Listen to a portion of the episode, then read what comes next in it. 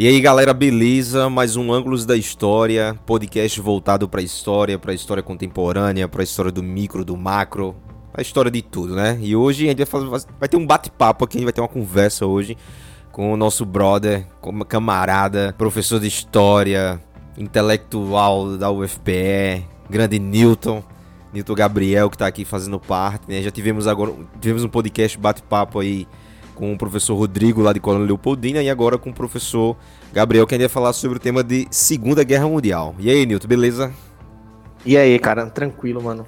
Ó, depois de uma, de uma apresentação dessas, né? Até enchendo a bola até demais, né? Mas estamos aí para isso. Vamos embora meter bronca.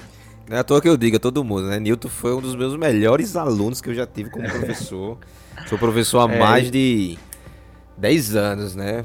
2010, comecei a dar aula em 2009 por aí, né? Então, já mais de 10 anos acompanhei ali os primeiros anos ele na escola, no ensino fundamental, ali lá no sétimo ano, oitavo. Né? E agora professor de história aí formado pelo.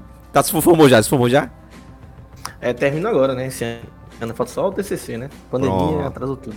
É. Mas aí é, é fruto também dos professores que tive, né? Já foi um cara da poxa.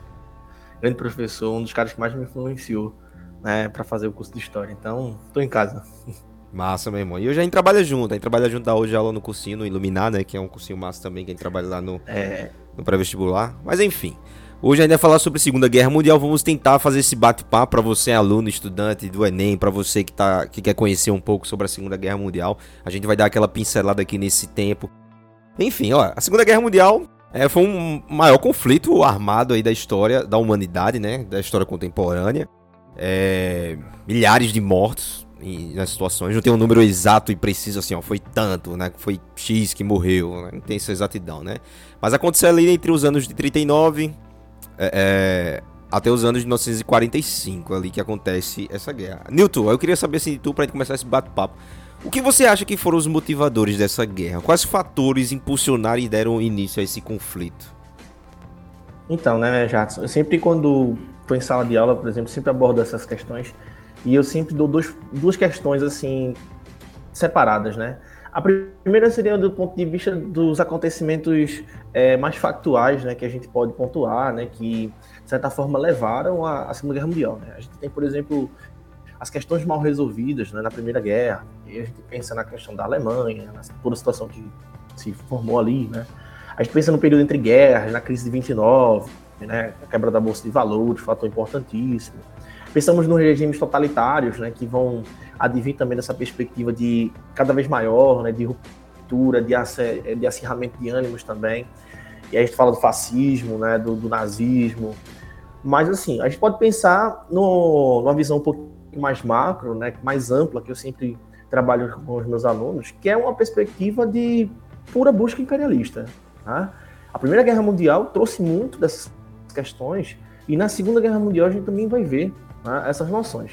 A noção de guerra total, a noção de você é, fazer com que o seu inimigo né, ele venha a ser derrotado de modo que ele não se levante mais, né, que é também um objetivo econômico, né, diga-se de passagem. Então, tudo isso a gente acaba adentrando né, no processo que leva até a Segunda Guerra Mundial. Eu lembro que alguns historiadores, a gente sempre trabalhava bastante com eles dentro da faculdade federal também, que até chegavam a pontuar né, a Segunda Guerra Mundial não como uma guerra à parte em relação à Primeira, mas sim como é, uma mesma guerra, né? Porque você teria um período ali de, de intervalo entre uma e outra, né, um momento onde os ânimos é, foram, vamos dizer assim, é, abaixaram, né, se acomodaram de certa forma, mas a assimilação em si do conflito não aconteceu. Né? Tanto é que a gente tem que ter outra guerra, no caso, né, uma segunda etapa, uma segunda parte, para que a gente tivesse uma pacificação, entre aspas, do, do cenário global. Tá? Então, assim, eu vejo dessa, dessa, dessa maneira, procuro sempre dar esses dois lados, que é para a gente entender também que a Segunda Guerra Mundial está interligada com fatores que são anteriores né, e que não foram resolvidos na Primeira. Tá? Então, sempre levo isso para eles. É interessante isso mesmo, até porque, né, se olhar direitinho, a Primeira Guerra quando ela acontece, ela deixa, ela não, não resolve os problemas. Que a intenção da turma era tentar resolver os problemas numa guerra só. É, isso acaba dando errado, isso acaba não trazendo a paz e continua esses mesmos conflitos da primeira vão perpetuar, não, vão progredir, vão criar novos avanços aí durante a, a Segunda Guerra Mundial. Aí você tocou bem nesse ponto aí no, do Período de Guerra, né? Também abordou aí o surgimento dos partidos totalitários, né? E essa situação dos partidos totalitários, acho interessante fazer análise. Fiz até. Comprei até um livro agora recente, né? Esse livro, eu acho que é proibido já no Brasil. Eu acho que já teve um. Foi proibido. Comprei aquele livro do, do Hitler, é, o Mein Kampf, é, o Minha Luta. Eu comprei esse livro, achei em Caruaru lá, no, no sebo lá. Comprei pela internet, na verdade. Tô esperando chegar ainda. Alguém que vá para Caruaru aí, trouxe o livro pra mim, seria muito interessante. Mas tá lá, pago, tá lá. E eu quero. Eu não, eu não curto nazismo, eu não curto as ideias do nazismo, sou antinazista, né? Mas eu quero esse livro só para deixar aqui como como objeto histórico, tá ligado? Para dizer. Pra gente entender, é importante, né, a gente ler assim situações como essa pra gente compreender o que é que se passava ali, porque talvez a gente, na observação mais ampla, eu sempre digo isso, distanciada de um documento histórico, a gente pode é, é, é pegar certas lições que a gente pode utilizar para ver também os nossos momentos atuais, né? Porque, assim, talvez, claro que tem suas relações históricas, tem seus tempos históricos específicos, mas a gente vê relações, né, questões que ainda parecem adormecidas ou como resquícios, né? Se não fosse assim, a gente não tinha, por exemplo, grupos neonazistas e tudo mais é, rondando né, as nossas áreas, assim, vez ou outra aparecendo. Então, tudo isso acaba adentrando também, eu acho importante, né? É. Mas acho também importante a gente deixar longe desses malucos, né, que ficavam aparecendo. Não sei se tu lembrou da, do, do menino que apareceu em Caruaru Guaru, né? Com, no shopping, né? Com a abraçadeira nazista e tal. E eu doido pra que a galera tivesse dado uma lapadinha nele. Mas, Mas eu acho é, tem, muito, tem muitos casos que é mais inocência. E a galera tem galera que não é, sabe realmente, não tem, não tem noção. Fato, é, não tem fato. noção do que é, ou o que foi, ou o que representou pra história da humanidade, e acaba fazendo esse tipo de idiotice. É... Sim, o nível de desinformação é muito grande. E assim, é uma coisa que é preocupante também nesse momento, porque a gente tem essa questão da, do, da, das fake news, né, da internet como terra de ninguém. E, assim, para que a gente tenha né, um conhecimento de senso comum, né, assim, no sentido agora pejorativo do conceito mesmo, é, à frente de um conceito histórico bem construído, de uma, de uma abordagem histórica bem realizada, é muito fácil de acontecer. Né? A primazia desse do que é prático, né? Do que chega rápido, enfim, que não é a melhor das opções, claro, né? diga-se de passagem. Verdade, verdade. Mas acontece. Acontece. E daí a importância da história para justamente impedir esse tipo de situação. Né? Então vamos Sim. frisar muito bem esse ponto. Mas voltando aqui ao tema, né? A gente apontou aqui o, o, início da guerra, né? Foi motivado aí pelos fatos da primeira, ou até é na visão aí de alguns historiadores, como o próprio Nito colocou, é uma, uma mesma guerra, a continuidade né, da, da Primeira Guerra Mundial e a Segunda se completam ali naquele contexto, tem no intervalo de tempo aí, em que marcou a ascensão do próprio Hitler. Né? Hitler na Primeira Guerra Mundial era um mensageiro, na Segunda Guerra Mundial torna-se chanceler é, da Alemanha do partido nazista. Mas, analisando desse ponto assim, quando a guerra começa mesmo, né, valendo, né, a gente vê logo de cara é, Hitler invadindo a Polônia, né? Mas antes ele faz aqueles movimentos estratégicos, né? Aquelas alianças e tal. É, o que tu acha dessa aliança, assim? Pô, o Hitler precisava de aliados, né? O Brasil, nesse cenário, também até se, se aliou antes, antes da guerra começar, era aliado do, do, do, nazismo. Mas essa formação da, do eixo como, como um todo, o que a gente pode pontuar sobre isso? Então, é uma questão interessante, né? Isso era uma coisa que já vinha acontecendo, né? Desde a na década de 30 a gente já tinha vários pactos, né? A Alemanha tinha feito um pacto com o Japão já, tinha feito o pacto eixo Roma, é, o eixo, né, Roma-Berlim, né, que depois o Japão acaba entrando também é, dentro desse processo, lá em 37, e eram questões revanchistas, né, a gente pode colocar assim, questões expansionistas também. O, o, eu sempre digo também às pessoas que grande parte da população alemã, ela não vejo como vítima de um processo de de engano, né, de que contrair um, uma verdade assim de forma muito inocente. Eu vejo como na realidade reflexo de uma sociedade que tem é, é, seus dilemas, mas também tem é, os seus males, né, presente dentro dela. E aí quando eu penso, por exemplo, nisso, né, eu vejo que houve um período né, ou melhor, dentro do período entre guerras, em que a Alemanha já demonstrava para que ela vinha, aqui ela vinha sobre o governo do Hitler. Né? Mas a gente tem que tocar também nesse ponto, né, questão das alianças, mas pensando também que deu grandes sinais o Hitler, né, de que as coisas não parariam por onde iriam parar, né? É, assim, não, não teria um limite. As coisas, a visão dele era uma visão global, imperialista também. A gente não precisa colocar isso. Agora, que para algumas nações do Ocidente, né, como assim, nações que foram é, protagonistas nesse processo, como a França, a Inglaterra, dentro da Segunda Guerra Mundial, é, muitas vezes aquilo ali era visto como uma, um mal menor, né? Em nome, por exemplo, do anticomunismo, né? o Hitler era visto como um mal menor, mas vejam o que o mal menor deu, né? É uma questão importante que a gente, a gente também precisa abordar. Verdade. Então, é interessante que a gente veja isso. Concordo. E é interessante, como você comentou agora, essa questão justamente, é, a ascensão de Hitler não foi nada inocente, né? A galera se preparou o terreno ali para ele chegar lá. Eu lembro bem, é, até na época, né? Passava muito isso. É, quando a gente vai trabalhar, eu gosto muito de trabalhar com recorte de jornal, acho muito interessante. E com charges, acho que ilustra bem, né? E tinha umas charges da época, não vou lembrar agora o nome do jornal em específico, né? mas era uma charge onde o, o, o então presidente, né? Da. Presidentão, na realidade, né? Acho que era o primeiro-ministro, na verdade, da Inglaterra, o, o Chamberlain, ele estava certo, né, de que aquilo ali iria acontecer, mas ele tentava a todo custo frear uma possível reação para que não houvesse uma entrada na guerra. E aí os jornais da época esculachavam ele, né? Parecia que estava assim, estava debaixo dos olhos dele acontecendo as coisas, que o Hitler não iria parar. Boa parte da sociedade europeia já tinha noção de que aquilo era um processo que estava só no seu início, mas que é, é, parecia que as autoridades não estavam tomando a devida dimensão do problema.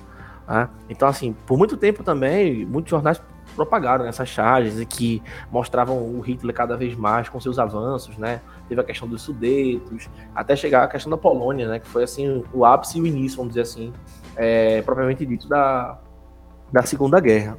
Mas eu acho muito massa isso, porque dá pra gente ver um pouquinho né, do que era o pensamento também do pessoal da época, né? Que é importante sair um pouquinho dos grandes nomes, né? Pra gente ver também a, a, a mentalidade de modo geral da, daquela população. É, é verdade. E nessa questão do, do próprio dos países, né, vencedores da Primeira Guerra Mundial, de não terem feito nada para impedir Hitler, sabendo do que ele iria fazer, era justamente também pelo medo, né, um medo de uma nova situação catastrófica para a economia deles, para a população, para a sociedade, ia ser muito ruim. É, e daí essa essa apreensão toda que foi um erro, né, lastimável, poderia ter evitado isso muito antes dela ter acontecido.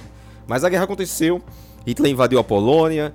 Agora, uma coisa muito interessante do nazismo, isso inclusive é, é, a galera comenta muito sobre isso, né? O Hitler fez um acordo com os, os soviéticos, soviéticos. Velho, né? Aquele acordo, aquele pacto de não agressão, né? Como a gente pode é. comentar isso pra galera, porque a galera sempre tenta associar aí nesse ponto o nazismo com o comunismo com uma coisa muito unida, né? É, na realidade, né, eu pelo menos quando esse meus estudos sobre isso, assim, muito muito rasos, diga de passagem, né? A questão é muito mais ampla, né? A gente vê que são interesses totalmente diferentes. A começar, por exemplo, pelo, pelos projetos políticos, é, é, é, econômicos dos dois. Né? São visões de mundo diferentes também. A gente precisa colocar isso.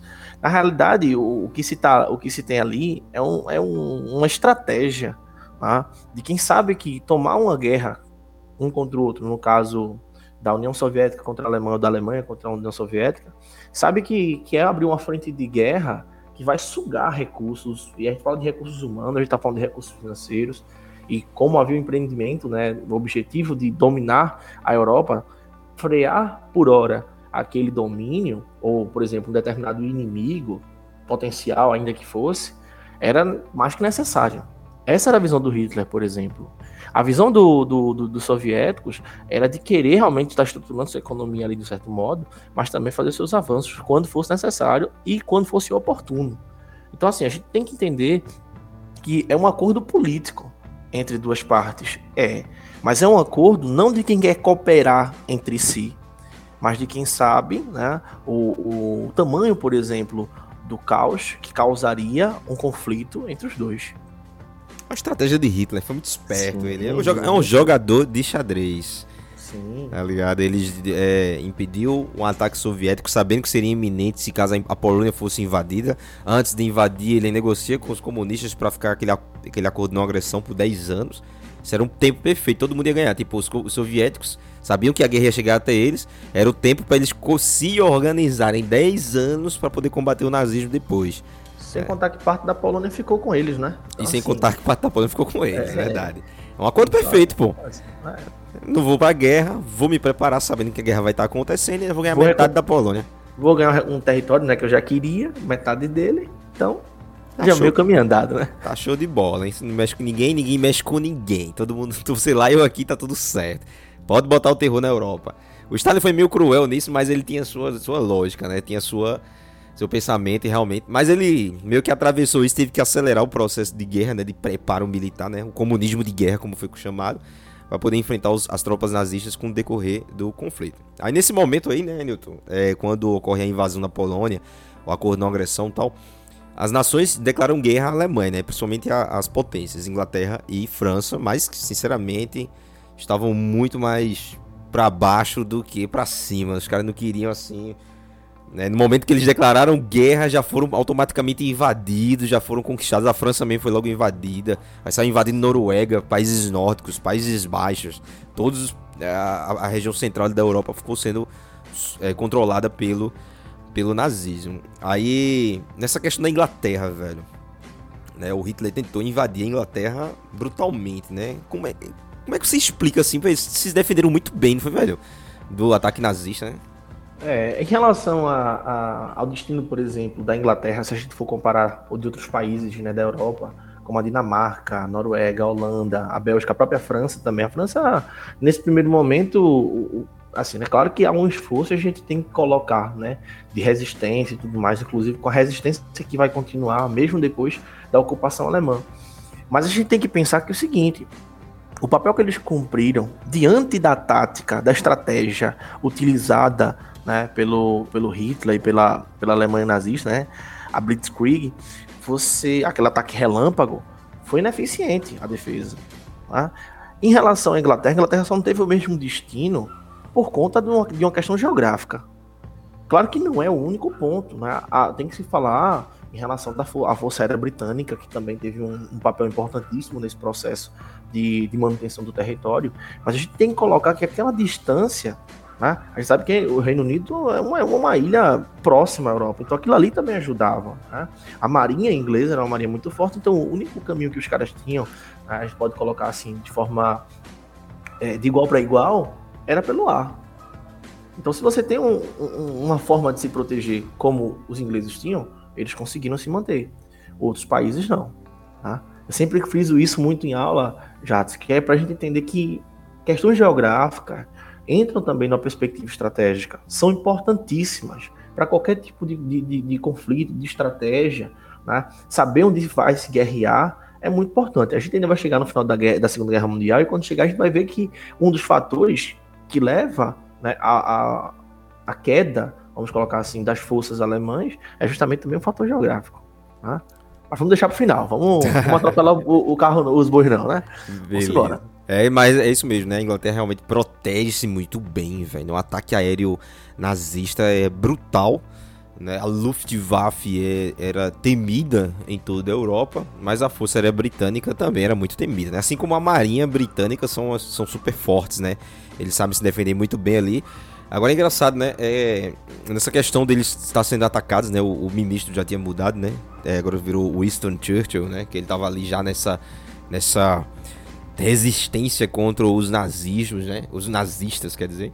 E nessa situação, é, tem até um, uma nova teoria, né? Um novo, um novo rumo da história agora que tá surgindo agora, né? Várias pesquisas que eram consideradas ultra secretas dentro do, da Segunda Guerra Mundial, né? Foram os primeiros, os primeiros investimentos e, em relacionados à, à, guerra que foram levar o nome ultra, né? Ultra secreto, porque, por exemplo, toda a te tecnologia inglesa, eles mandaram toda ela para os Estados Unidos, é, enquanto estavam sendo atacados, né, com o objetivo de produzir equipamentos sofisticados, tipo o sonar, né, um exemplo deles, para tentar destruir as forças é, nazistas, que principalmente os submarinos nazistas eram eram terríveis, né, os chamados U-boats, né, que eram botavam terror e cortavam a linha, a linha de comando pelo Oceano Atlântico, né? Mas os, os, é, os ingleses conseguiram transferir a tecnologia para os americanos. E essa situação deu aos Estados Unidos uma força que vai chegar à guerra, né?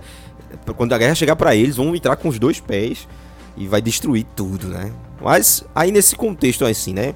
A guerra voltou-se para a Inglaterra, atravessou ali a, a, a, França, a França ficou com metade ocupada em uma zona neutra, né? Como diz a, alguns livros de história.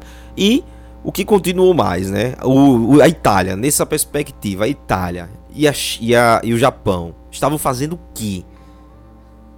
É, invadindo outros pontos já, né? A Itália mesmo teve um, um, um, um acho interessantíssimo falar disso, teve um, grande papel né, na invasão do, de países africanos, né, principalmente.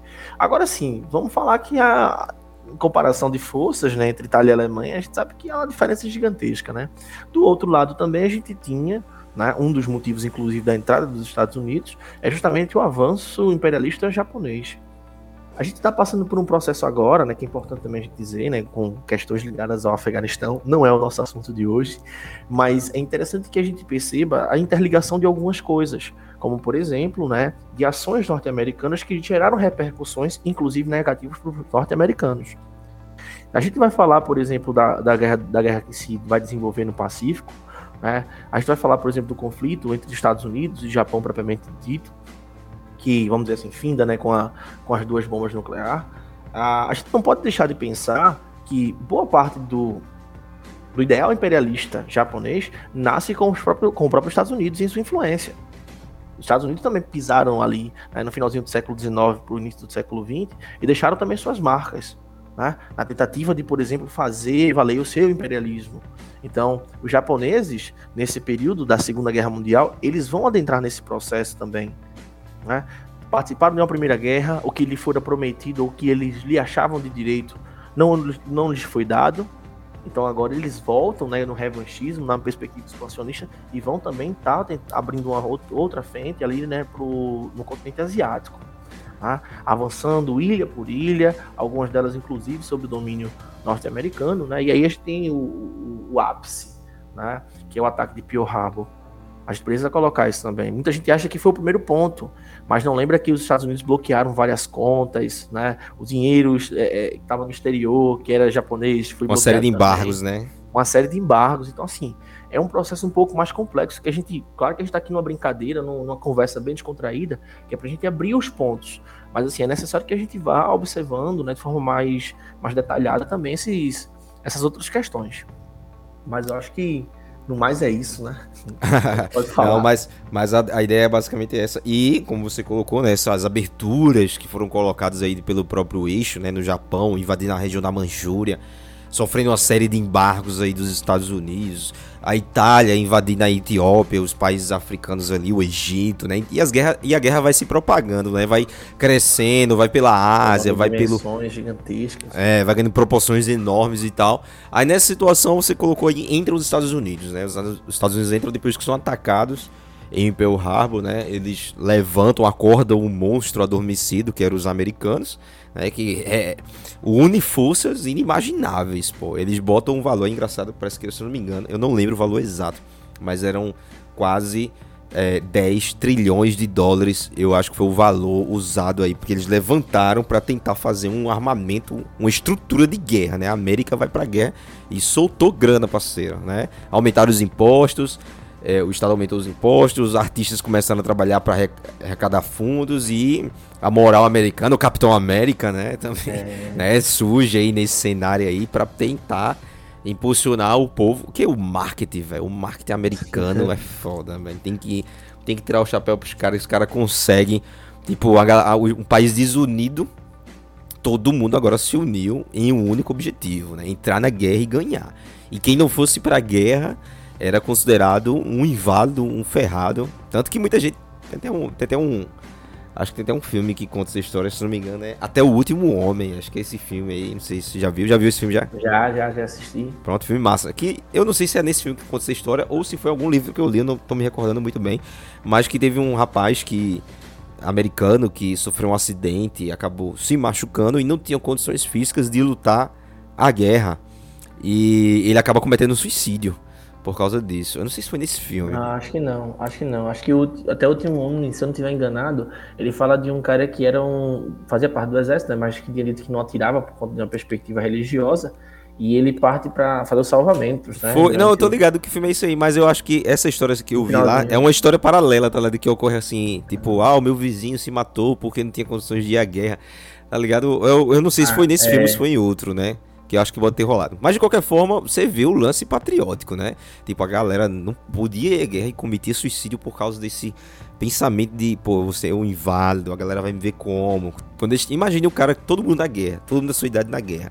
E você aqui tomando uma cerveja num bar todo mundo vai pra você estranho, velho. Então, esse bicho é um, é, né, é um fudido, esse bicho traidor, vê que filho da puta. O cara tem que trancar em casa, não podia sair mais, tá ligado? Ou seja, ou vai pra guerra, ou vai.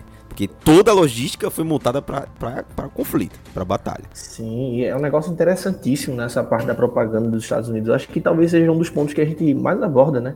É, é dentro de sala de aula porque você vai ver uma gama muito grande, né? É o ideal do nacionalista é, é realmente perpassa, né? A perspectiva simbólica que é importante ser colocado.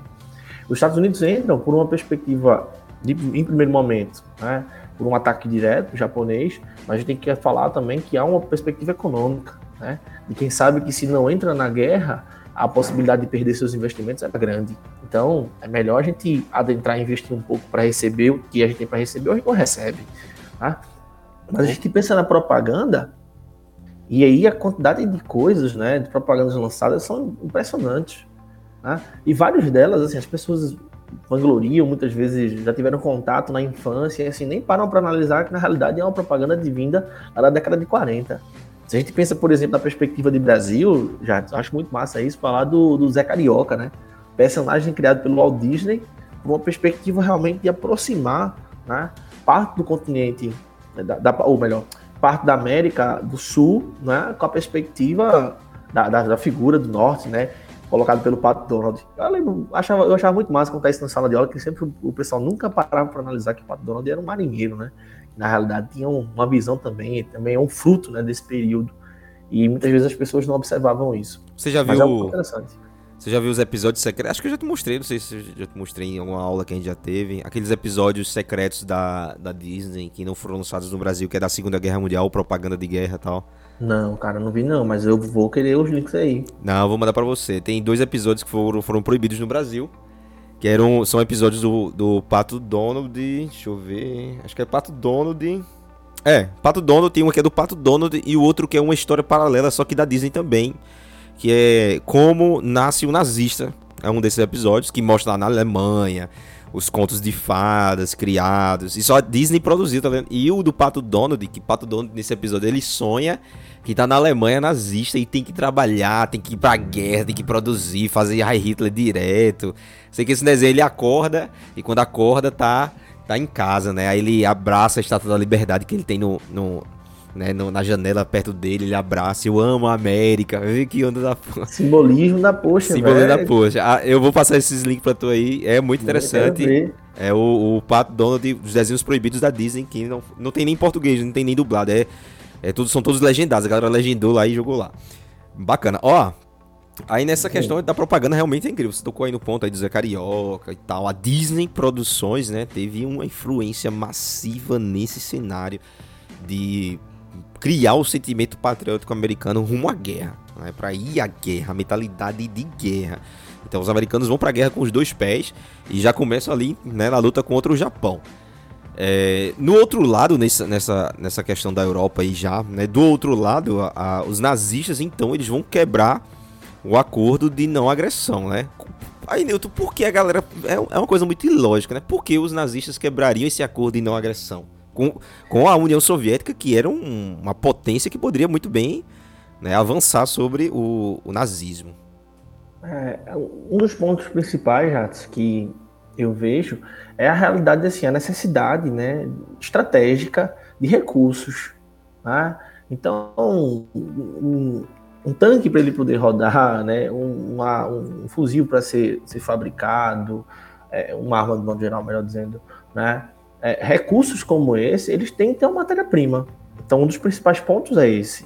Se os nazistas eles, eles invadem né, a União Soviética, quebram esse pacto, é justamente tentando né, boa parte desses recursos, consegui-los. Tá? Agora, claro, que a situação não vai se dar da forma como eles, como eles imaginavam, né? A, a, os soviéticos, eles, eu sempre, eu sempre digo isso também em aula para quebrar muito uma visão que a gente tem, que é criada justamente pela essa imagem cristalizada norte-americana, né, que é perpassada para a gente.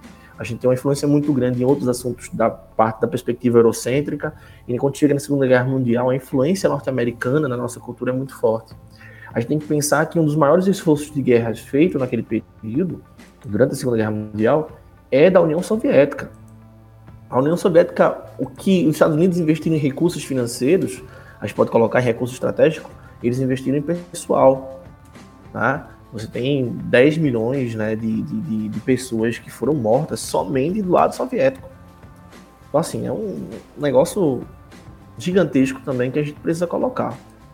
Concordo. E nessa, é, nessa situação dos soviéticos entrarem na guerra, é, da, do nazismo, ou dos nazistas do Hitler atacarem a União Soviética, você tocou no ponto crucial, né? Que foi realmente essa questão do da matéria-prima. Né? A matéria-prima é, é, importantíssima. A Segunda Guerra Mundial, tem um professor meu que dizia isso com frequência. A Segunda, a segunda Guerra Mundial não. As guerras mundiais, ou a Guerra Mundial de, de forma geral, foram as revoluções industriais modernas, né? É, o impulso industrial bélico foi brutal, cara. Foi uma coisa absurda. A produção de equipamentos, de tanques. Os soviéticos fizeram isso de maneira muito rápida.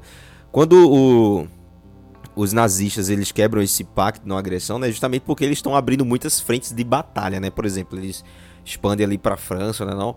Aí tenta proteger Mussolini na, na, na África, ajudá-lo, manda tropas para ajudá-lo. Uhum. Ou seja, envolve muitos recursos que ele não está conseguindo manter e precisa, nesse caso aí, do, do petróleo soviético para poder continuar na guerra. Senão, se ele cai. Agora, é. realmente, ali ia ser o golpe fatal. Eu acho que se ele ganhasse ali Stalingrado e dominasse a União Soviética, eu acho que a guerra. Eu, eu, eu, acho que sim, eu acho também, assim. Eu não gosto muito do IC, já porque o IC é, há tantas possibilidades, mas de fato seria uma vantagem gigantesca. Né? A gente está falando a, ali de um território que é um território muito grande, e não é só pela grandeza física que a gente pode colocar, mas principalmente pela grandeza, a grandeza de riqueza de matéria-prima, né? Campos de petróleo, tudo mais, minas de carvão, coisas que são muito importantes para uma perspectiva de combustível né? Uma perspectiva também de formação de outros materiais que são utilizados em guerra. Então, o fator bélico, por exemplo, aumenta muito quando você tem a fonte de recursos. Você tem a fonte, você tem a, as fábricas, você tem a mão de obra que você pode utilizar. Então, tudo isso também entra né, nesse, nesse cálculo e não pode deixar de ser feito. É, Agora, é... a gente tem que falar, eu sempre destaco isso, a gente tem que falar do, do de como os soviéticos se defenderam. Foi uma guerra que não era uma guerra, a gente está falando aqui de cidades, era uma guerra de rua por rua. Tá? Um outro ponto que eu sempre falo também, em sala de aula principalmente, é a questão de não conhecer a história. Eu sempre brinco com os meus alunos. Eu faço, se Hitler ele tivesse conhecido a história de Napoleão, ele não tinha feito a, a, a besteira que fez de invadir os russos né, no inverno. Então os russos praticaram aquela política de terra arrasada, deixa vir, deixa vir, não tinham condições bélicas de bater de frente com com os alemães, mas conseguiram fazer com que igualar, né? Fazer com que houvesse essa diminuição. Então, ponto interessante também. Mas assim, o, o, nessa visão aí, o Hitler, ele, eu acho que ele temia isso aí. Eu acho que ele sabia que isso ia acontecer. Acho que o lance dele foi que ele pensou assim, ó, eu vou dar um golpe fatal. tá ligado? Eu vou chegar lá vai, e, vai. É, e acabar com tudo de uma vez. Ele não vai nem, vai nem perceber quando a gente chegar lá. Ele achava isso, né? Aí ele atacou Realmente não numa época de, de inverno ainda, né? Tá ainda no. É, sim, de fato. Aí é chegou verdade. lá trucidando, se eu vou vencer. E encontrou, por exemplo. É porque é o Stalin, velho. Ele tem. O Stalin e o próprio Hitler, saber que símbolos morais, quando são destruídos, é, destru, desestruturam uma tropa, desestruturam um país todo. Né? E Stalingrado ali teria duas, dois pontos cruciais ali em Stalingrado, né? Um, ia humilhar Stalin, tá ligado? Ia humilhar Stalin. E outro ia conseguir os campos de petróleo dos Montes Urais, que ficava ali atrás do rio Volga, né? Então, Sim, meu irmão, conseguir ali ia ser um, uma, duas vitórias, ia praticamente aniquilar a força da, da União da, é, da União Soviética nesse caso, né? E nesse contexto aí o Hitler vai sofrer essa queda basicamente relacionada à questão do do inverno, né? Aí vê, os, nesse caso você falou da defesa, né, dos soviéticos que eles defenderam ali muito bem na cidade de Stalingrado. Aí, nesse caso, eles conseguem vencer. Tem até uma história, né, do tu já viu também, eu acho, naquele aquele rapaz Já jogou Call of Duty, pô. Já jogou Call of Duty. É, todo mundo. já jogou Call of Duty. Call of Duty tem um, um estádiozinho que é o do Vasily. Vasily Zaitsev, né? Que é o sniper uhum. atirador. Aí tem um filme, uhum. né? Tem um filme da história dele chamado Círculo de Fogo, né? Círculo de Fogo, pô. Essa é, filme é muito massa, pô. aí nesse filme, pô, aí conta a história desse cara, que realmente esse cara existiu, né? Não, aí no jogo uhum. bota ele, cria a gente joga com ele, é emocionante, tá ligado? Eu acho massa. Quem não jogou aí, ó, jogue Call Já é uma, uma boba, né? Eu gosto muito dessas referências, já, são importantes, porque às vezes a gente só acha que história só é dentro de sala de aula, e não é. A gente tem muita coisa importante vindo de mídias que a gente pode utilizar, né? Claro que com o devido olhar histórico também, né? Pra gente julgar bem, né? Se aquele, é, aquela produção condiz realmente, né? Com o que aconteceu, com tudo mais. Uh, eu acho muito massa isso. Eu lembro muito da, da banda Sabaton. Né? É, acho que foi tu que me mostrou. Foi, né? Lembrava de uma das músicas que a tradução dela era As Bruxas da Noite, que faziam referência às mulheres que também fizeram esforço de guerra, boa parte delas como voluntárias. Hoje eu estava preparando para a gente poder brincar aqui hoje, né? E eu trouxe algumas, algumas informações, né? Eu procurando, nem doido, assim, umas coisas importantes. E eu acho muito interessante que a gente observe esses fatos macros e que a gente também parta para a vida no front, porque eu acho que é, um, é uma coisa é, é, que muitas vezes não é, não é colocado em sala de aula, que é importante a gente estar tá relevando também. Então, mais de um milhão de mulheres compuseram, é, compuseram, melhor dizendo, né, os exércitos da União Soviética.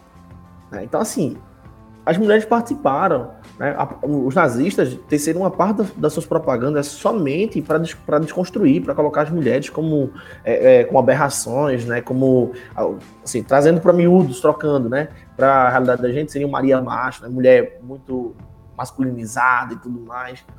E isso tudo para criar um, um, medo, né? Criar uma noção de barbárie na, para com o outro, né? Que é um dos modos também da gente, da gente tecer uma, uma, uma guerra simbólica, né? Desconstruir o seu inimigo, ou construir, no caso, uma imagem que seja uma imagem pejorativa. Que deva ser né, objeto de. Não, vamos ter que destruir, porque isso aqui vai contra o ideal de civilização da gente. Né? O ideal de certo, enfim.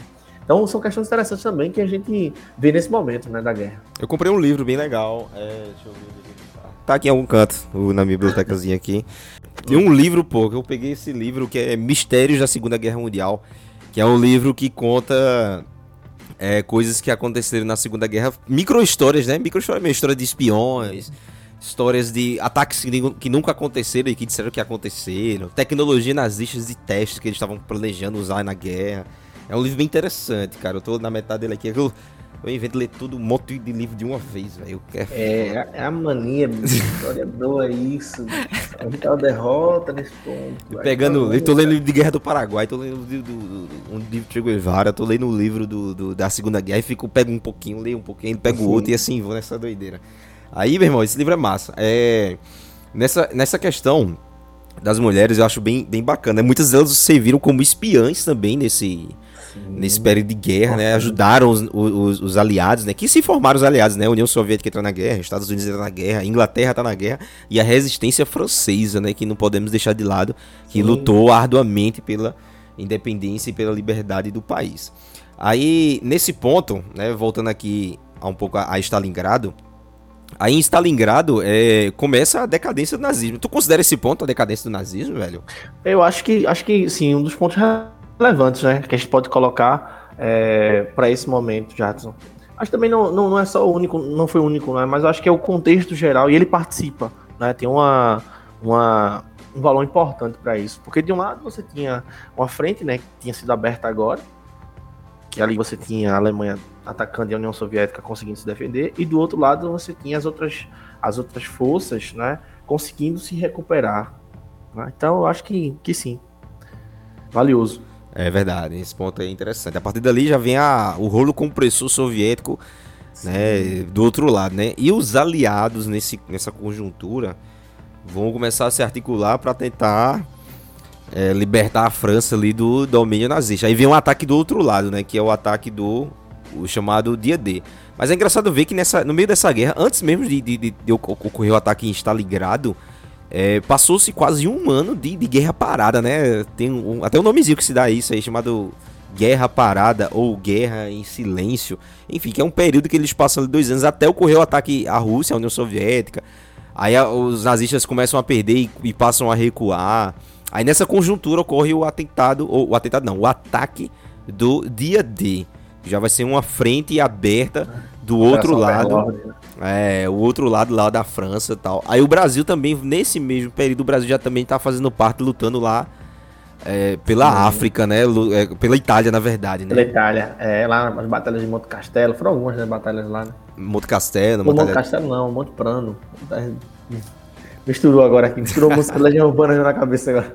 É, e a, a, Batalha de Montese também, o Brasil participou. Sim, Enfim. Importante. Essas batalhas tem até um livro, meu irmão, tem um, um, livro muito massa do baterista do Paralamas do Sucesso, é, João Baroni. Né? João Baroni. Já falar dele já. É, ele escreveu um livro muito bom, velho, sobre o Brasil na Segunda Guerra Mundial, né? Que ele, o pai dele foi um, um, um, voluntário, um cara que lutou a guerra, né? E voltou com vida até o, o pai dele, né? né? Chegou com vida e tal. E é bem interessante, ele deixa bem detalhado. Para mim é um dos melhores livros que tem do tema, é o, o desse, de João Baroni, né? Que relaciona o Brasil na Segunda Guerra Mundial. Ele nem historiador é. É, mas eu já tinha visto já ele participando de alguns, de alguns eventos, assim, grandes disso até, aqui no Brasil, em relação a, a essa parte da Segunda Guerra Mundial. Ah, não, já. Interessante. Já, inclusive ele fez muitas homenagens, foi, foi já foi é, homenageado e já fez homenagens é, na Itália já, no cemitério do, dos veteranos, como tem lá também na Itália, né? O cemitério dos brasileiros que morreram lá nessa guerra. Aí, veja só, o Brasil começa a entrar nesse, nessa situação também, né? Vai lutar na Itália. Aí começa a, a entrar em decadência aí o, o nazismo, né? Começa a ter a, a queda do, do nazismo, a queda do, do Hitler. As forças, né? Vão recuando, né? Vão começando a recuar, começando pela Itália, é. basicamente a Itália. Não basicamente pela Itália, né? Mas porque o Japão já vinha antes recuando ali, já em, em Midway, né? Os japoneses perderam ali em Midway, foi, foi brutal para eles também, só recuar também ali naquele ponto, né? Aquela guerra do Pacífico, acho que a batalha de Midway foi o foi o divisor de águas também. Uhum. É, que a derrota ali do Japão foi, foi importante.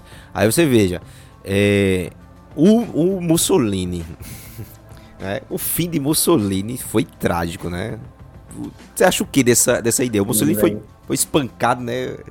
O que você tem a dizer acho sobre que, isso? Acho que a gente não tem que fazer apologias a, a perspectivas violentas, né? Mas acho que, acho que as coisas se explicam, né? Você imagine, por exemplo, passar por, porque, pelo que boa parte da população né, italiana vinha passando, né, por conta do regime fascista, do controle total, é, noções violentas, né, noções de e você ter a, a, a, a noção né, que, que há uma repercussão. Né? Se o Hitler se escondeu, né, cometeu suicídio e, e, e, se escondeu foi por conta disso. Né? O, o Mussolini, assim como sua esposa, né, foram linchados né, e mortos deixados expostos seus corpos em praça pública e tudo mais. E claro que a gente não faz uma apologia a situações como essa, né, Jato? Mas a gente sempre tem que observar também que há um sentimento né, que a gente não pode deixar de relevar, que é um sentimento de realmente de, de quem estava se livrando talvez do estorvo ou de uma vingança, né? Enfim, acho que também tem um simbolismo muito forte. Não, é, a gente pode julgar nunca. Eu, eu pensei justamente isso hoje, tava pensando nessa situação, né? Situações de violência extrema em casos como esse de, contra o próprio Mussolini. Ou se uhum. caso fosse com Hitler, né? É, a justificativa. Eu não posso dizer por mim que estou numa situação muito tranquila, espiritualmente falando, agora nesse exato momento. Mas ninguém sabe como é a situação, o momento, o conflito, o que passa na cabeça da pessoa. Você imagina, né, por exemplo, a revolta. Eu fico pensando assim, a quantidade de pessoas que estavam ali, por exemplo, você pegar na perspectiva do, dos judeus, né? Não vamos menorizar ao ponto de colocar apenas eles. Mas vamos, vamos pensar assim, no nível é simplificativo, né? Você colocar a perspectiva dos judeus que passaram por que tinham que passaram por tudo aquilo, né? A gente pensa nos campos de concentração, né? é, nos testes de arma, né, inclusive com a câmara de gás e tudo mais. Então, mais de 6 milhões de judeus mortos, todo mundo perdendo seus parentes. Imagina você perder, assim, né, sua vida, né, ser testada, né, do ponto de vista de você, pô, depois de perder tudo aqui, o que é que eu faço agora? Você tem aquela pessoa que realmente ali é a grande culpada, né, que incentivou, que criou, né, todo aquele, aquele episódio. Então, é, é, é, interessante, né, a gente também refletir sobre isso. Então, velho. É, e nesse caso aí, né, a, a queda do, do, da Itália, né, vai marcar um, uma derrota para Hitler também, né? Hitler agora não tem mais jeito, já vem três ataques simultâneos, um pelo lado oriental, que é os comunistas russos, outro lado é, pela invasão da Normandia, que foi o dia D, né, que foi o dia D, o maior ataque sincronizado da guerra, para justamente libertar a França, que estava sob domínio nazista, e pelo sul da Itália ali, todo mundo se encontrando para se encontrar em Berlim. Né? Então, essa, esse avanço tríade vão levar então à, descoberta dos campos de concentração, né? Do, dos campos de Auschwitz, o extermínio de judeus, como você comentou aí, que vão começar Sim. a serem descobertos nessa, nesse cenário da invasão nazista. Agora, beleza, o nazismo caiu. Hitler cometeu suicídio. Até historiadores é, tem um historiador argentino, por exemplo, que de, contesta a ideia de que Hitler é, cometeu suicídio. Sim, né? é, eu já vi já também. Eu já vi também, inclusive, algumas teorias de que ele teria vindo para a Argentina. Né? Tem uma comunidade também nazista. Não somente lá na Argentina, né? diga-se de passagem. Nós temos comunidades nazistas aqui também no Brasil. Né? Principalmente ali na região no, no, sul do nosso país. Nós tínhamos Santa Catarina por ali. Tinha muita muita gente, muito reduto, né? Principalmente o pessoal que vinha de colônias, já né? de colônias alemãs aqui no Brasil. E, e Recife também. Né? Recife tinha é, também. então, é uma coisa que se espalhou pelo Brasil. O, o, próprio Getúlio Vargas, no governo dele na época do Estado Novo, que era um regime totalitário, diga-se de passagem, né? É, teve também apoio do, dos nazistas brasileiros. Né? Agora, depois que teve aquela a entrada da guerra, né? quando o Brasil assume um lado, que não assume, diga-se de passagem, porque o o Getúlio Vargas viu ali o ideal belo, bom, né, dos norte-americanos. Não. Ali foi um interesse econômico pesado, né? O Getúlio Vargas soube jogar muito bem, né, com a questão da, da, da CSN, né? A Companhia Siderúrgica Nacional, enfim, uma, uma, série de, outras, de outros benefícios que acabou é, recebendo.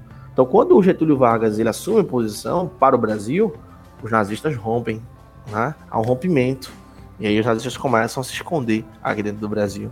Mas até então a gente tem, a gente tem aqui também, a gente teve não campos de concentração, né, mas escravização de crianças, inclusive. Tem um professor de história, não lembro bem já agora, é, se ele era de Santa Catarina, se era do Rio, que ele até contou uma história a partir do Twitter, né, de um aluno de uma aluna que tinha falado que tinha visto um tijolo num é, uma espécie de um, de um sítio, de uma fazenda da família, e tinha um símbolo né, nazista e tudo mais. E, assim, era de uma região onde, por exemplo, há relatos é, que, que, que, houve escravização de crianças, crianças negras, né, assim também. E a gente está falando do século XX.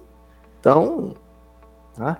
importante a gente colocar que isso é um fenômeno que começa lá na Alemanha, mas assim, se espalha por outros locais. Você tem partidos nazistas em outros pontos. Tá? É. É, e o nazismo se espalhou pelo Brasil. Aqui tem Paulista, se não me engano, tem Paulista, tem uma professora da Federal que eu peguei um artigo dela para dar uma lida. Inclusive, eu usei parte do artigo dela como pesquisa para mim para fazer minha tese de graduação, que foi a influência dos partidos é, nazistas na, no período entre guerras em Pernambuco, né? Foi minha tese de, de graduação. É, aí veja, né? O nazismo caindo, o Hitler morrendo, o Hitler comete suicídio, como você falou, há muitos indícios dele de que ele fugiu. Não é o primeiro personagem, né? E nem vai ser o último, né? Que morre e não morre, e tá vivo e não tá, e fica aquele, aquela fuleiragem. Teve Osama Bin Laden recentemente também. Teve outros até. Até mais recente, que eu não tô, tô, Teve até um caso recente agora que eu tô tentando puxar da memória e não tô conseguindo. Mas tem casos de pessoas que morreram que na verdade não morreram. Michael Jackson. Eu ia lembrar agora, mas fiquei pensando assim, pô, não vou falar isso. Não, não Michael Jackson. Não, é Michael Jackson também. É Elvis, né? E tantos outros, né? Tiradentes também. É. Né, ah, morreu, não morreu, e fica aquela teoria da conspiração em volta uhum. daquele, daquele personagem. É, aí você veja também é, um ponto bem, bem crucial desse negócio, é porque no Brasil também você viu, né, como você comentou aí, de esconderijo para nazistas. Eu tenho um livro muito interessante, eu perdi esse livro na enchente 2010, que é Anjos da Morte, se não me engano o nome do livro, que era o diário de Joseph Mengele. É o Joseph Mengele, que ele é um médico nazista que fez né, várias cirurgias com judeus, é, implante de, transplante de cabeça, transplante de cérebro, é, fez coisas inovadoras assim para medicina, usando é, pessoas, é, cobaias humanas, né? Foi uma coisa absurda que ele fez e ele conseguiu fugir né? E se escondeu no Brasil, no Rio de Janeiro, ficou muito tempo aqui no Rio de Janeiro, né? e foi encontrado morto na piscina num hotel em Copacabana, acho que nos anos 70. Ele foi encontrado morto, né? E depois, quando ele morreu, aí foi que descobriram de fato a identidade do cara, que era o médico nazista que fazia experiências com os judeus. Aí você veja, né, com nazismo em queda e o Hitler pode ter fugido para para Argentina, mas você acha que isso pode ter sido assim verídico? Será que aconteceu de fato? Ou você acha que realmente isso é uma invenção da galera em criar essa perspectiva aí da, da história? É, não, eu não, sou muito crente dessa, dessa teoria não, já. Eu acho assim, que realmente aconteceu o suicídio dele, né? Não fez questão de não demonstrar, não apresentar seu corpo, né, para que não houvesse o que aconteceu, melhor dizendo, né, com o próprio Mussolini, né, da exposição e tudo mais. Mas eu não, não sou muito crente dessa, dessa corrente, não, de que ele ter, teria vindo para cá, não. É, eu, lembro, eu, lembro, até de um filme que, assim, talvez esteja também o domínio, né, de pensamento a partir dele, a, as últimas horas, né, de Hitler, acho que era a queda, a queda, a queda, a queda. É, aquele filme é muito bom.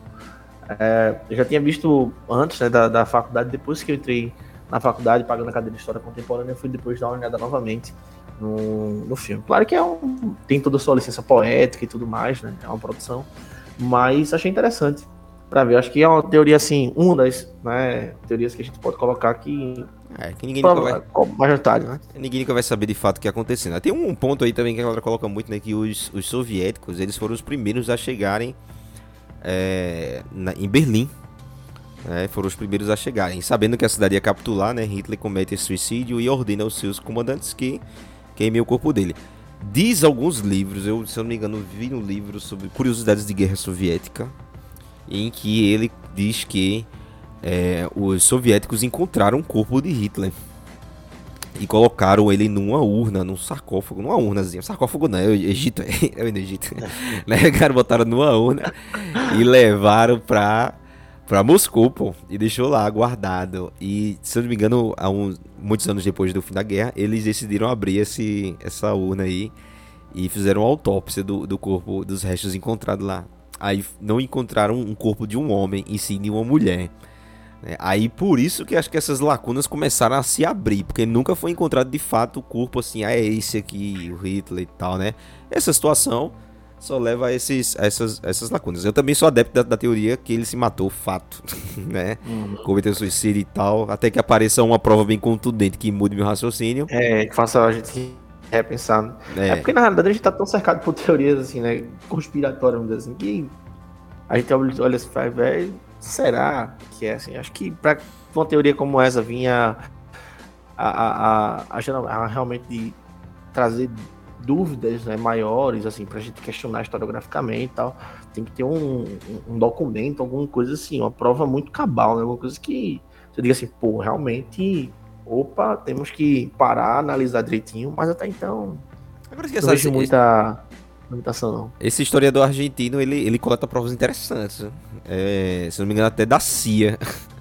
Ele tem, ele tem relatos de agentes da CIA que investigava essa região da Argentina chamada de Villa, Villa que é de onde dizem que Hitler morava. E tem umas, ele tem uma série de documentos, cara, documentos assim bem interessantes, né? Por exemplo, depoimentos de pessoas que viram na época que se encontraram com o suposto Hitler é, documentos da CIA em que estava investigando esse cara na Argentina, a casa em que ele morava lá no lago Nauehuaca, se eu não me engano é esse nome, que nessa casa lá, a estrutura dela, a, a estrutura da planta da casa era muito parecida com a casa dos Alpes é, é, é, suíços que Hitler tinha também quando ele passava sua casa de férias e tal.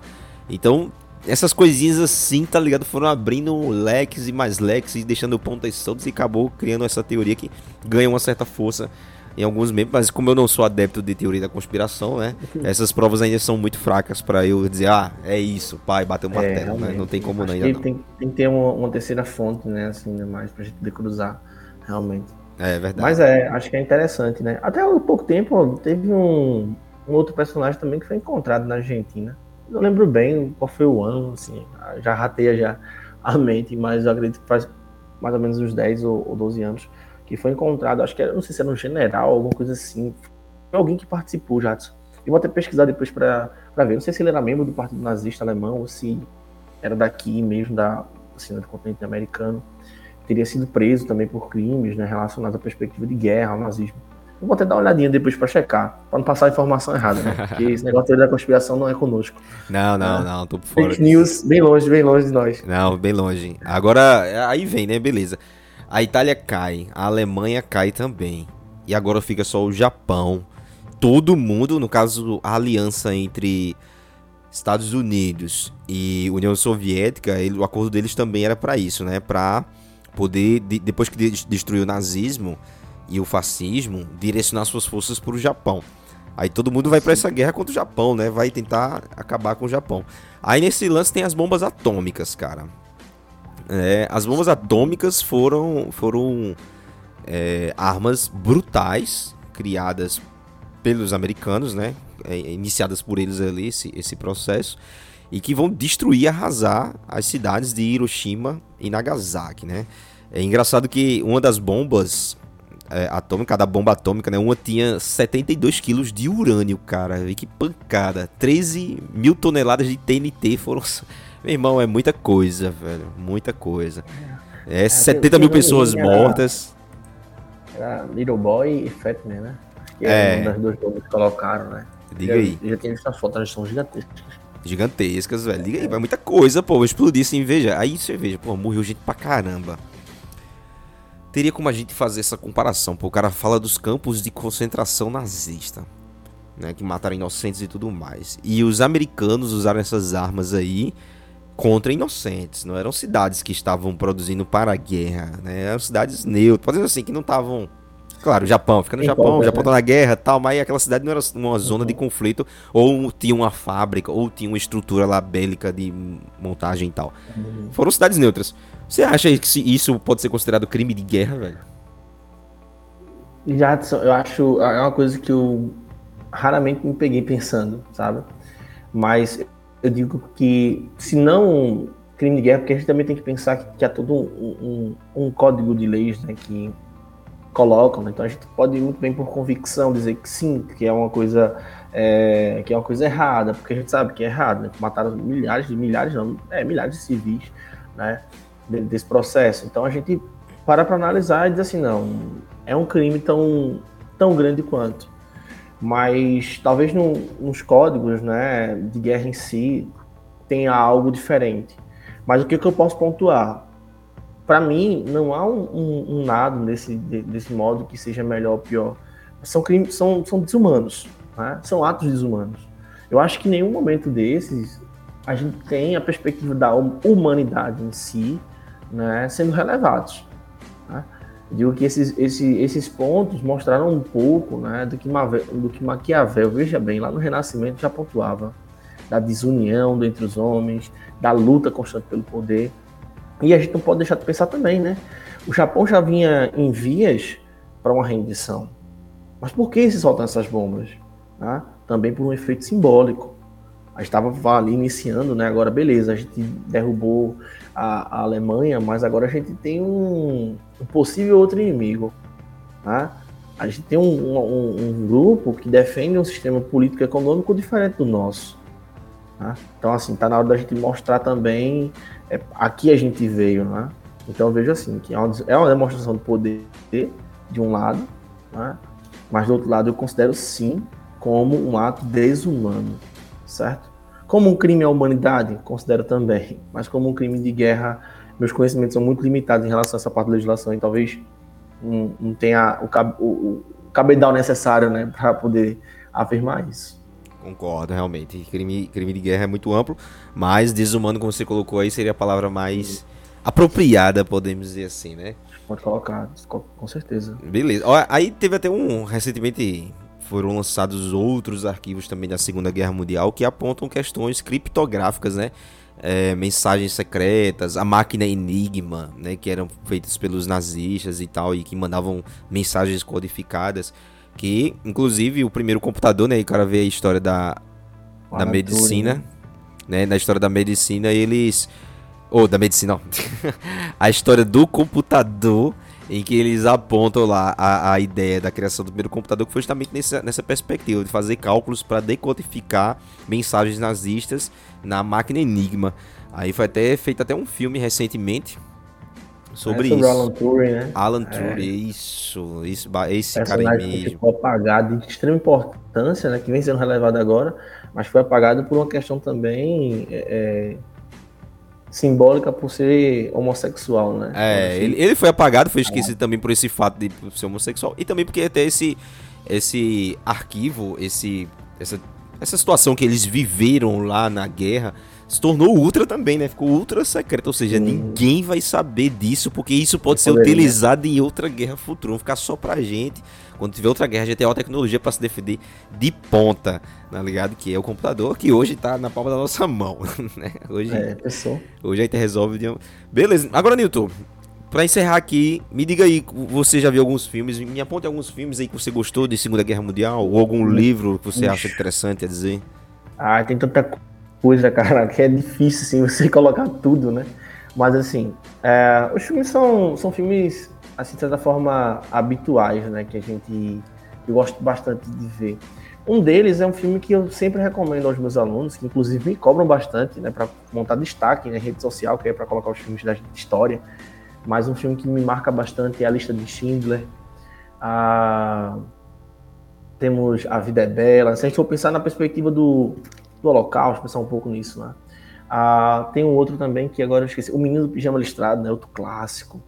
Quando a gente pensa, por exemplo, na noção do, de guerra em si, né? Do contato, ah, um dos filmes que eu sempre, sempre relevo, né? O Resgate do Soldado Ryan, também é importante. Círculo de Fogo, né? Que a gente falou um pouco também. Tem um outro filme, já que eu tô, vou até assistir esses dias, que é o Estrada 47, que fala um pouco sobre a atuação brasileira. Né? É um outro filme que me chamou a atenção, mas ainda não parei para analisar. Até porque é um tema controverso, né? Para gente finalizar, eu vou até trazer um livrozinho que eu acho importante demais, que é um livro do professor César Cipian, é, Campiani é, Maximiano, que é um professor lá da USP. Né? O nome do livro é Barbados, Sujos e Fatigados.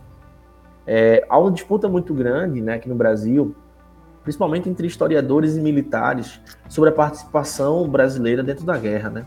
É, de um lado, você tem algumas imagens que foram construídas, inclusive, dentro da Europa, né, de soldados que não tinham o conhecimento necessário, né, uma imagem pejorativa de soldados brasileiros. E aqui dentro do Brasil a gente tem uma outra visão, né, que é uma visão do heroísmo brasileiro, né, Inclusive, uma das músicas da, da Sábado, né, Smoking Snakes, faz uma homenagem né, a três, que seriam três soldados que teriam sido heróis também nesse processo. E aí eu trouxe até o depoimento deles aqui, eu guardei né, nas coisas que era um ponto interessante, porque mostra um pouco do que é a vida no front também, e mostra que dentro de uma lógica que é polarizada nesse ponto, de ou é muito pequena a participação ou é muito grande, o cara o cara primor, né, por, o, o historiador primor, pela noção de trazer uma coisa mais realista a partir de depoimentos. E um deles é do J.X. É, Silveira, inclusive Blanca, né, o Diário de um Pracinha. Ele traz o seguinte: aliás, a guerra não é heróica, não é como em livros ou filmes, não há bandeira, nem tambores, nem cornetas com toques marciais, nem tampouco heróis condecorados que voltam para casa e beijam a noiva. Ninguém sente vontade de ser herói e quando pratica qualquer ato de bravura, o faz quase inconscientemente. O que há na guerra é sujeira, lama, frio, fome, cansaço de noites a fio sem dormir, medo da morte, sofrimento e monotonia. Esta terrível monotonia de todas as guerras.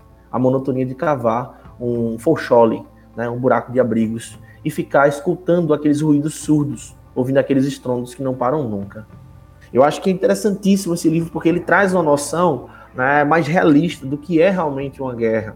Muitas vezes é, é muito que é o, o, o, o gênero vai traz, né? É fácil, ataca, é, é fácil mandar a tropa atacar da tela do computador, né? Como a gente brinca nos jogos e tudo mais. Mas é interessante que a gente perceba que aquilo ali é um conflito pesado, né? É uma situação de, de, de muitas questões que precisam ser observadas de outro modo, né? a partir da história do, dos pequenos mesmo, que é para a gente entender que a, a, a, a, guerra em si não é feita só dos generais, é feita do soldado raso, é feita, por exemplo, da mulher que estava na fábrica, né, do operariado, enfim, são questões como essa. Então, é um dos livros que eu indico, né, para a gente não também estender tanto, mas tem outros livros também que a gente pode colocar. Né, tem um livro do, da, do Tony Judd, é, pós-guerra, temos um livro do Alci Lenhário, que fala um pouco sobre a propaganda nazista. É, o Triunfo da Vontade, que inclusive é sobre uma produção né, propagandista né, do, do governo de Hitler. Então, assim, é bem amplo. Mas assim, acho que esses são os principais assim que me vem agora em mente, né, para falar. É massa, é massa. E tem um, uma série que eu um, um, filme que você não comentou aí, mas vou deixar aqui pra galera também, que é um filme que é político, né? É a parte política da da Alemanha, né, que é a tentativa de golpe de estado e de tentar matar o Hitler, que é aquele Operação Valkyria. Que já chegasse a ver ele já? Já, já. Tem, um, tem um, também o, o, Tribunal do Nuremberg também. O Tribunal do Nuremberg é muito massa, político muito também, bom. ideia muito é. boa. E tem uma série, bicho. É. é. uma série que eu acho foda demais, velho. Acho que é eu... Band of Brothers, né? Não, velho. É uma série que eu vi eu recentemente aqui. Acho que eu, ela tem umas quatro temporadas ou cinco, eu não lembro exatamente. E é muito massa. Indico a todo mundo aí pra assistir. Que é, é O Homem do Castelo Alto. Já chegasse a ver já? É não, é do, é do Amazon. No Amazon tem. Ela é uma série de do, como, é, história contrafactual, né? É, é uhum. tipo. Os, os nazistas venceram a guerra. Aí, como é o mundo nazista pós-guerra, tá ligado? Tipo, anos 70, anos, anos 60, 70. Né? Os nazistas dominando a, os Estados Unidos, os Estados Unidos é, dividido ao meio de um lado sobre a influência do Japão e do outro lado sobre a influência alemã nazista e tem a zona neutra que fica no meio entre as duas, as duas, os dois domínios. É muito interessante e, e nessa série aparece o Hitler, aparece o Goebbels, aparece o alto escalão nazista, aparece a resistência do povo americano contra os japoneses, contra os, os alemães e a Guerra Fria. E a Guerra Fria vai ser nesse caso com o Japão contra é, Alemanha nazista. E é muito, muito massa, né? O homem. deve ser massa mesmo, velho. Eu assisti mesmo, assisti todinha em menos de um mês, pô. Assim, porque eu não tenho tempo pra ver, né? Aí eu comecei a assistir, velho. Desenrolei meu irmão. Pirei, velho, pirei. Muito massa, muito massa. É, eu, acho, eu acho que um, um, filme muito bom também, que eu sempre. Acho que já umas duas ou três vezes, é Bastardos Inglórios. Bastardos Inglórios é, é foda. É um negócio da poxa, assim, né? Bem simbólico, né? É, ali tem um, um, poder simbólico bem grande. Tipo, ninguém bem espera, grande. né? Tipo, todo mundo sabe que no filme de nazismo, tipo, Hitler morre, é, se suicida, quer dizer. Ou a gente sabe como ele morreu, sabe como ele morreu. Não, ele cria um outro final, tá ligado? Cria uma. e, e baralha nosso, nossa imaginação de uma maneira bem interessante, cara. É, eu acho interessante falar isso, né? Porque é, é a licença poética, né? O que permite, né? É o que permite. Então, é muito bom, é muito bom. Beleza, Nilton. Meu irmão, a gente vai encerrar por aqui, hein? Nilton, muito obrigado, meu irmão, pela força. Você é o cara. Você agora, vocês aí, estudante aí que tá escutando, que tá, né, aprendeu muita coisa, agora espero e que sirva aí para o seu conhecimento futuro, para o Enem, para alguma outra atividade que você for exercer. Nilton, considerações finais aí para a galera? Meu irmão, só agradecer, velho, a, a, o convite, né? Dizer que estou sempre à disposição aqui. E é muito massa, pô, trabalhar com, com um cara tão, tão foda feito você, mano. Então, tô em casa, tô muito bem. E valeu mesmo, velho. Valeu, meu irmão. Obrigado mesmo pela força. Galera, muito obrigado e até a próxima. Valeu. Falou.